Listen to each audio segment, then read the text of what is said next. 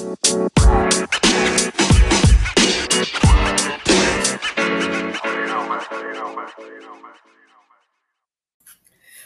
oli, gente bonita, bienvenidos a este su café literario. Yo soy Leti Narciso y bueno, espero que se encuentren muy bien este viernes 17 de septiembre. Pues acá en México acabamos de pasar las fiestas patrias. Espero que todos se encuentren bien donde quiera que estén. Y pues bueno, ¿qué vamos a ver hoy?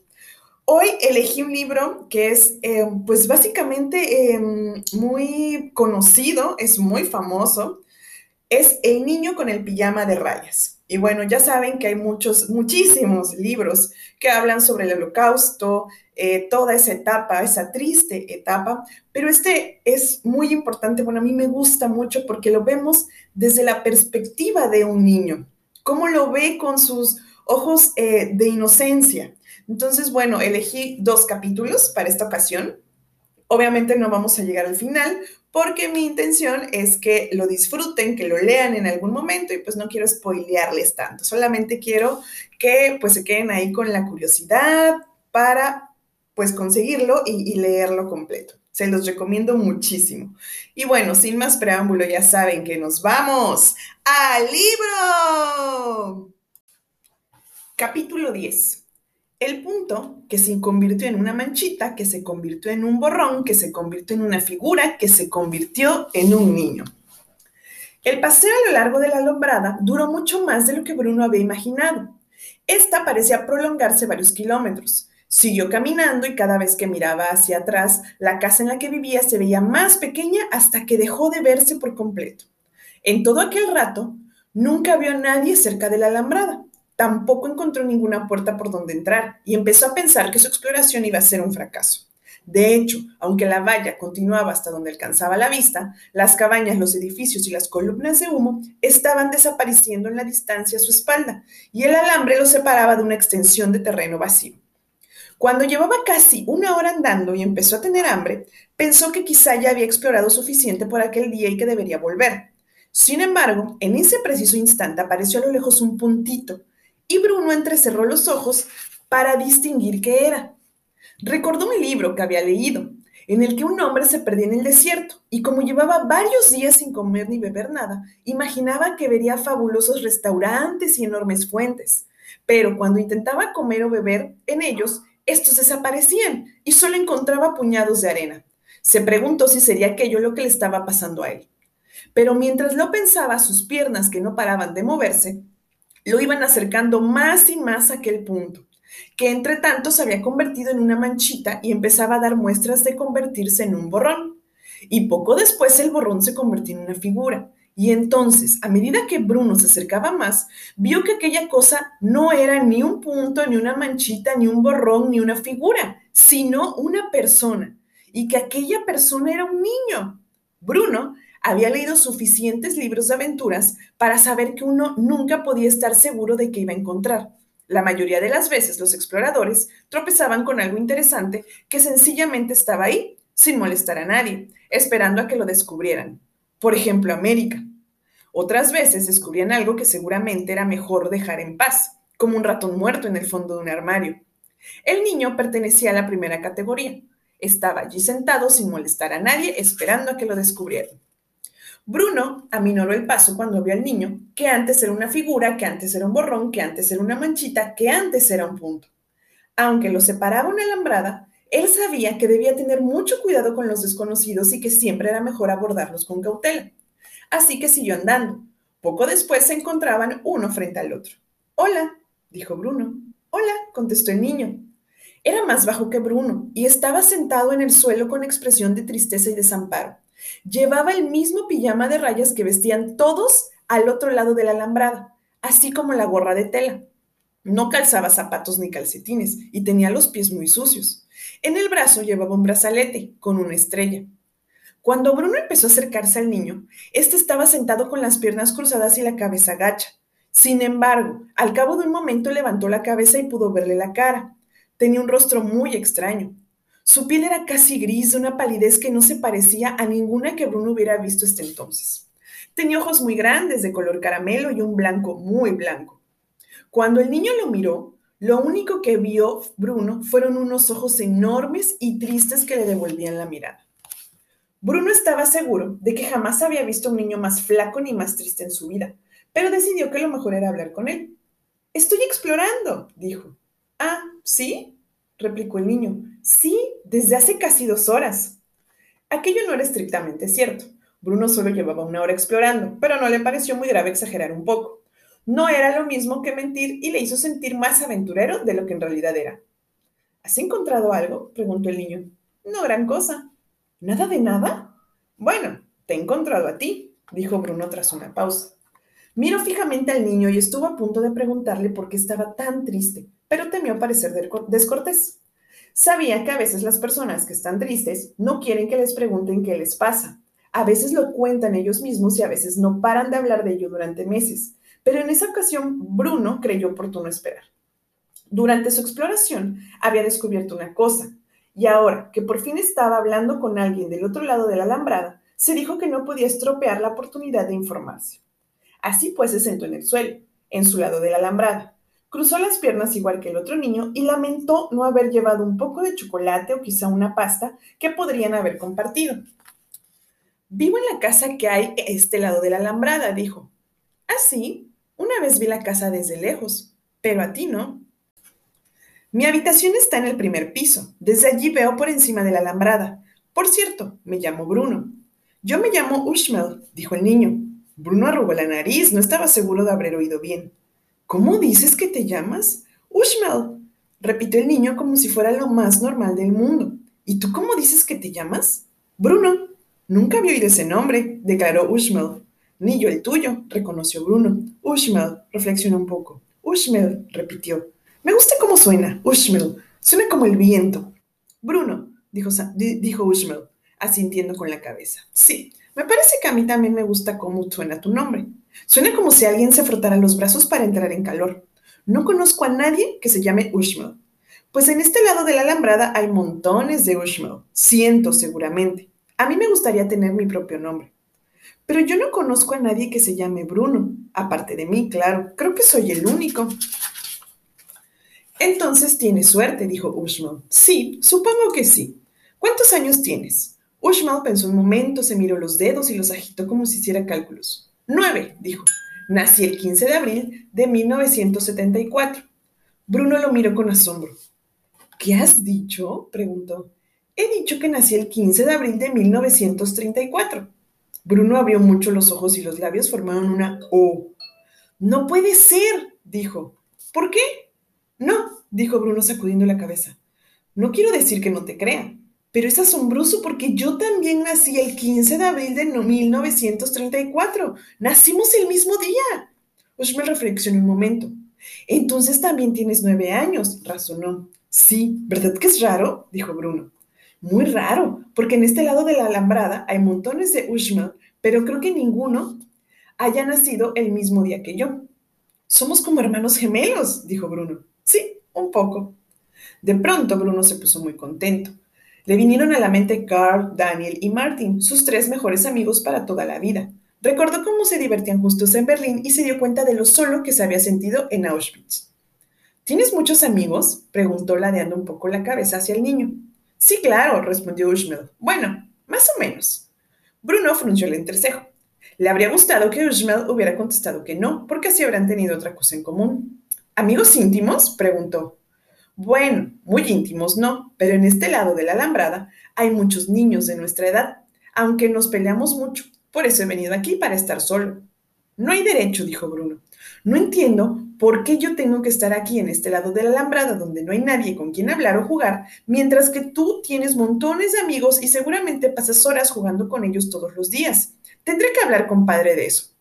¿De dónde eres? preguntó Ushmel, entrecerrando los ojos y observándolo con curiosidad. De Berlín. ¿Dónde está eso? Bruno abrió la boca para contestar, pero no estaba muy seguro. Está en Alemania, por supuesto, dijo. ¿Tú no eres alemán? No, yo soy polaco. Bruno arrugó la nariz. Entonces, ¿cómo es que hablas alemán? preguntó. Porque tú te has dirigido a mí en alemán, por eso te he contestado en alemán. Pero la lengua de Polonia es el polaco. ¿Sabes hablar polaco? No, contestó Bruno, soltando una risita nerviosa. No conozco a nadie que sepa hablar dos idiomas, y menos a alguien de nuestra edad. Mi madre es maestra en mi escuela y me enseñó alemán, dijo Ushmel. Ella también habla francés e italiano e inglés, es muy inteligente. Yo todavía no sé hablar francés ni italiano, pero ella dice que algún día me enseñará inglés, porque quizá me convenga saberlo. Polonia, dijo Bruno, pensativo, sopesando aquella palabra con la lengua. No es tan bonito como Alemania, ¿verdad? Ushmel frunció la frente. ¿Por qué no? preguntó. Bueno, porque Alemania es el mejor país del mundo, respondió Bruno, recordando lo que le había oído decir a padre y al abuelo en muchas ocasiones. Nosotros somos superiores. Ushman lo miró fijamente sin decir nada, y Bruno sintió el impulso de cambiar de tema, pues incluso el pronunciar aquellas palabras le pareció que no sonaban del todo bien, y no quería que Ushmel pensara que estaba siendo descortés. ¿Y dónde está Polonia? preguntó tras un momento de silencio. Pues en Europa, dijo Ushmel.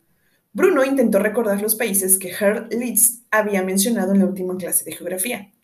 ¿Has oído hablar de Dinamarca? preguntó. No, contestó Schmel. Me parece que Polonia está en Dinamarca, dijo Bruno cada vez más desconcertado, aunque intentaba aparentar que sabía de qué estaba hablando. Porque Dinamarca está muy lejos, añadió. Schmel lo miró un momento y abrió la boca, y la cerró dos veces, como meditando su réplica. Pero si esto es Polonia, dijo al final. ¿Ah, sí? Sí, así que Dinamarca está muy lejos de Polonia y de Alemania. Bruno frunció el entrecejo. Había oído hablar de aquellos países, pero le costaba situarlos. Bueno, sí, dijo, pero todo es relativo, ¿no? Me refiero a la distancia. Deseaba cambiar de tema, porque empezaba a pensar que estaba muy equivocado y se propuso prestar más atención en las clases de geografía. Yo nunca he estado en Berlín, dijo Bushman. Y a mí me parece que nunca había estado en Polonia hasta que vine aquí, replicó Bruno, lo cual era verdad. Bueno, suponiendo que esto sea Polonia, añadió. Estoy seguro de que lo es, dijo Ushmel con bosqueda, aunque no es una región muy bonita. No, la región de donde provengo es mucho más bonita. No puede ser tan bonita como Berlín, dijo Bruno. En Berlín teníamos una casa con cinco pisos, contando el sótano y la buhardilla. Y había unas calles muy bonitas y tiendas y puestos de fruta y verdura y muchas cafeterías. Pero si alguna vez vas allí, no te recomiendo pasear por la ciudad un sábado por la tarde. Las aceras están abarrotadas y te empujan sin remordimientos. Era mucho más agradable antes de que cambiaran las cosas. ¿Qué quieres decir? preguntó Bushman. Bueno, se estaba muy tranquilo, explicó Bruno, aunque no le gustaba hablar de cómo habían cambiado las cosas. Y por la noche podía leer en la cama. Pero ahora a veces hay mucho ruido y me da miedo, y cuando oscurece tenemos que apagar todas las luces. El sitio de donde vengo es mucho más bonito que Berlín, afirmó Ushmel, que nunca había estado en Berlín. Allí la gente es muy simpática, tengo muchos parientes y la comida también es mucho mejor. Bueno, no tiene sentido discutir, dijo Bruno, que no, venía no quería pelearse con su nuevo amigo. Vale, dijo Ushmel. ¿Te gusta jugar a los exploradores? preguntó Bruno tras una pausa. Nunca he jugado a los exploradores, admitió Ushmel. Cuando sea mayor seré explorador, declaró Bruno, y asintió con la cabeza. De momento, solo puedo leer libros de exploradores, pero así, cuando sea explorador, no cometeré los mismos errores que cometieron ellos. Ushmel arrugó la frente. ¿Qué clase de errores? preguntó. Hay muchos. Cuando exploras, lo más importante es saber si lo que has encontrado vale la pena. Hay cosas que sencillamente están allí, sin molestar a nadie esperando que las descubran. Por ejemplo, América.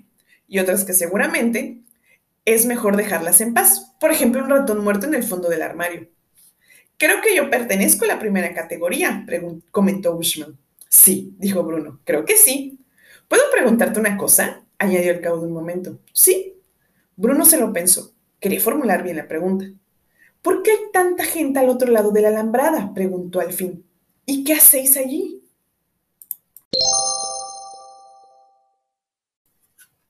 Capítulo 12. Schmal busca una respuesta a la pregunta de Bruno. Lo único que sé es esto, empezó Schmal. Antes de que viniéramos aquí yo vivía con mi madre, mi padre y mi hermano Joseph, en un pequeño piso encima del taller donde mi padre fabrica sus relojes.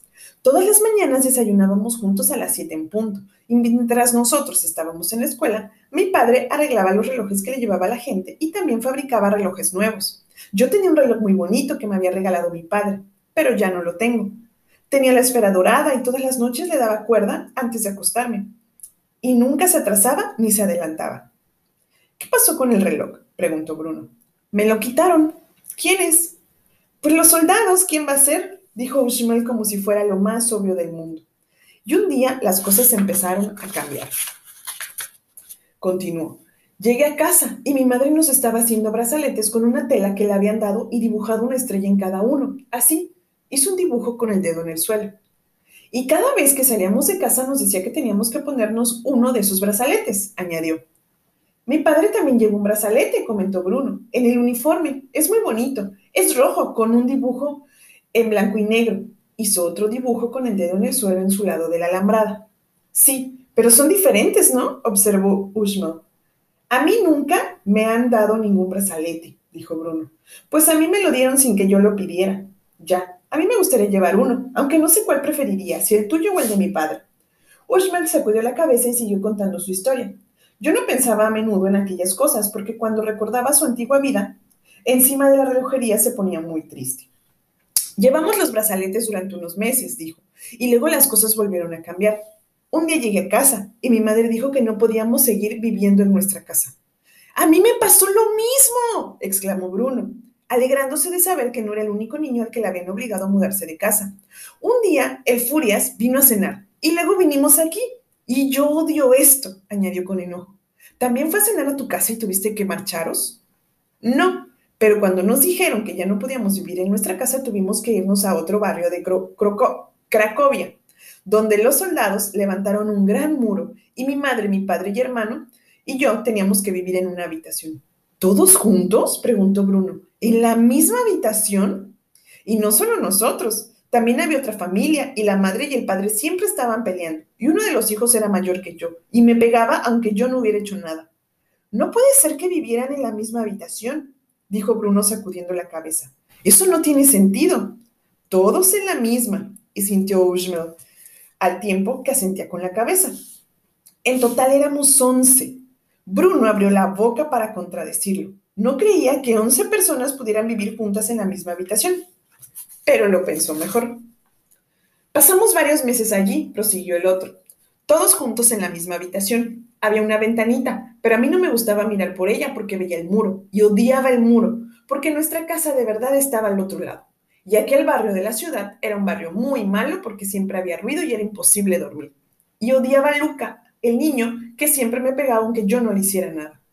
A mí a veces Gretel me pega, aportó Bruno. Es mi hermana, añadió, y es tonta de remate, pero pronto seré mayor y más fuerte que ella y entonces se va a enterar. Y un día llegaron los soldados con unos camiones enormes, continuó Ushmal que no parecía interesado por Gretel. Nos hicieron salir a todos de las casas. Mucha gente no quiso salir y se escondió donde pudo, pero creo que al final los capturaron a todos. Y los camiones nos llevaron a un tren. Y el tren vaciló y se mordió el labio inferior. Bruno pensó que iba a echarse a llorar, aunque no entendía por qué. El tren era terrible, pronunció Ushmel. Para empezar, había demasiada gente en los vagones y no se podía respirar y, y olía muy mal. Eso es porque os metéis todos en el mismo tren, dijo Bruno recordando los dos trenes que había visto en la estación el día que marchó de Berlín. Cuando nosotros vinimos aquí, había otro tren al otro lado del andén, pero creo que nadie lo había visto. Nosotros nos subimos a ese. Si te hubieras subido al mío, no creo que nos hubieran dejado, dijo Bushman negando con la cabeza. No podíamos salir del vagón. Las puertas están al final, explicó Bruno. No había puertas, dijo Schmel. Claro que había puertas, suspiró Bruno. Están al final, repitió, después de la cafetería. No había ninguna puerta, insistió Ushma. Si hubiera habido alguna puerta, nos habríamos apeado todos. Bruno masculló algo del estilo de, claro que la sabía, pero no lo dijo en voz alta.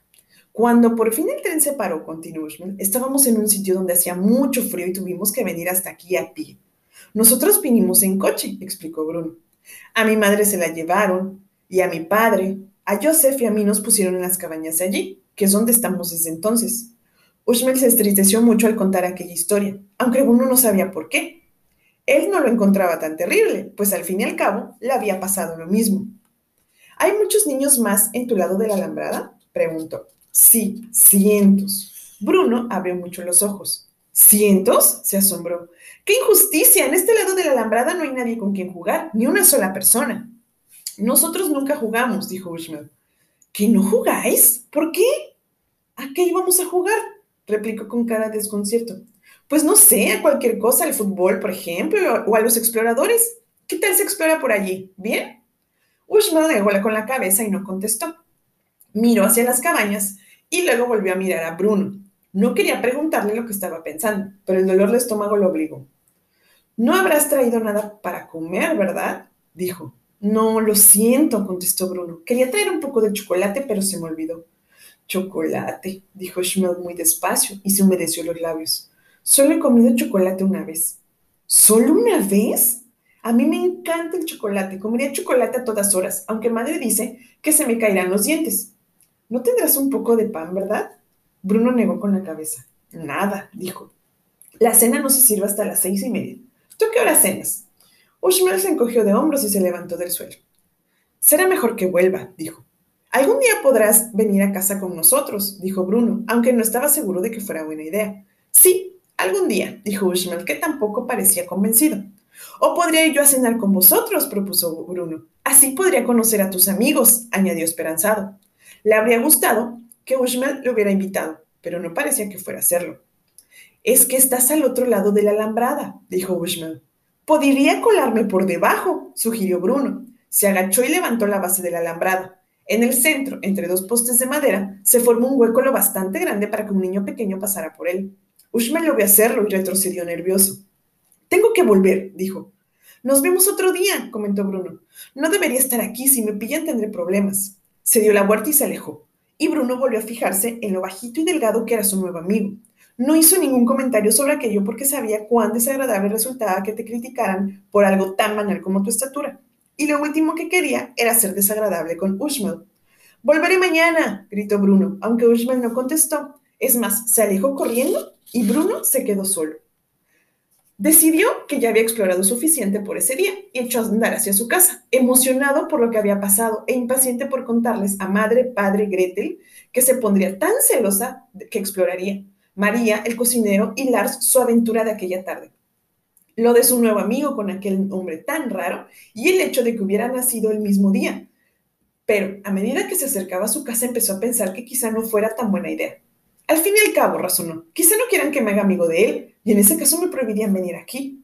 Cuando entró a la casa y olió la carne que estaba asando en el horno para la cena, ya había decidido que sería mejor no decir nada, al menos por el momento.